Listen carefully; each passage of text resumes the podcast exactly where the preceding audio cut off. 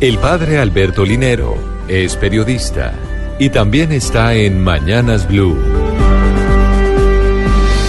6 de la mañana, 36 minutos. Los jóvenes son el presente de nuestra sociedad. Por mi trabajo, he tenido que acompañar a muchos jóvenes en la realización de su proyecto de vida. He encontrado grandes capacidades, grandes cualidades, nuevos valores y nuevas formas de juntarse que desafían nuestros viejos modelos de vida. A ellos, a los jóvenes, los encuentro más respetuosos de la diferencia y con un gran interés por los temas sociales de nuestro país. Sin embargo, un tema que llama la atención y que nos desafía fuertemente como sociedad son los llamados NINI, tema muy importante y creciente en nuestro país. De hecho, la Universidad de los Andes realizó una encuesta en la ciudad de Bogotá con una población de 1.500 personas entre 15 y 24 años. Los resultados arrojaron que el 15.5% de los encuestados son ninis, siendo en su mayoría mujeres. Cuando hablamos de ninis, hablamos de esos jóvenes que ni estudian ni trabajan. Oye, más allá de constatar el fenómeno, se hace necesario entenderlo y tratar de construir respuestas eficientes. No podemos caer en la reacción rápida y negativa de creer que se trata de un problema de falta de ganas, o de vagancia, o de falta de sentido existencial.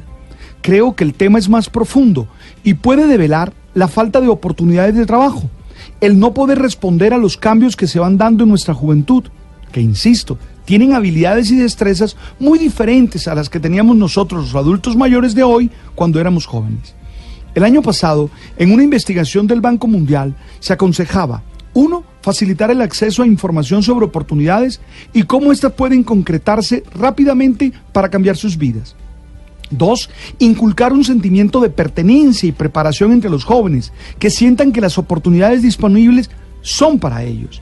Tres, ofrecer programas de apoyo o de mentoría para ayudar a los jóvenes a lidiar con las dificultades asociadas por el incumplimiento de objetivos o la frustración que se genera.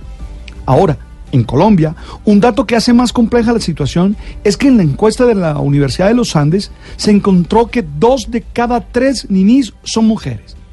Es decir, son jóvenes mujeres que tienen un hijo y deben dejar de trabajar. Sí, o deben dejar el sistema educativo porque tienen que dedicarse al cuidado de este nuevo miembro del hogar. Y esto a su vez está asociado con las oportunidades laborales que podrían tener en el futuro.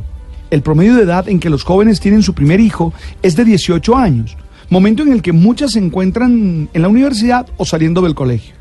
Oye, aquí el tema de género y la falta de equidad entre las oportunidades de hombres y mujeres nos plantea una urgencia en la respuesta que como sociedad debemos dar.